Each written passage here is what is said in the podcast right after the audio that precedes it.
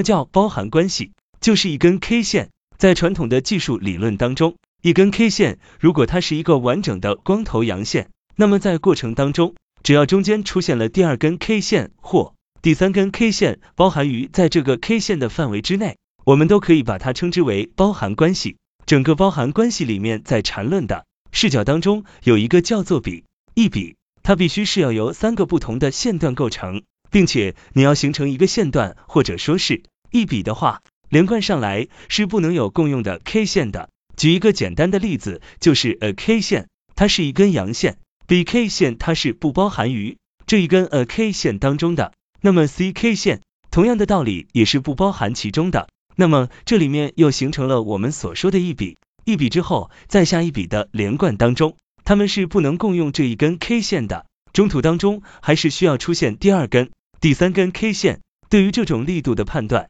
我们的实战操作的意义是非常大的，为什么呢？因为当一只个股如果它长期的包含关系当中的 K 线是在这根 K 线的中轴之上，其实你可以把它拆分成更小的级别，但只要它第二根、第三根 K 线大部分的面积都包含在这一根实体 K 线的中轴之上，那么本身它的力度就是强的。为什么呢？意味着在这一根 K 线的一半以上的人，长期是属于可以让你解套出来的。这种位置如果没有比较强的资金去支持，这样的 K 线是不能去形成的。当然，我们现在所说的这一个视角是比较微观的，你把它拆分成 K 线，用六根或到七根左右的 K 线来判断的时候，你就会去对于力度有不同的理解。这是第四点，第五点，如果你把它拆分成六十分钟 K 线的时候，你就会发现，实际上它就已经形成了我们所说的一个比较强势的中枢。这个中枢也一定会形成在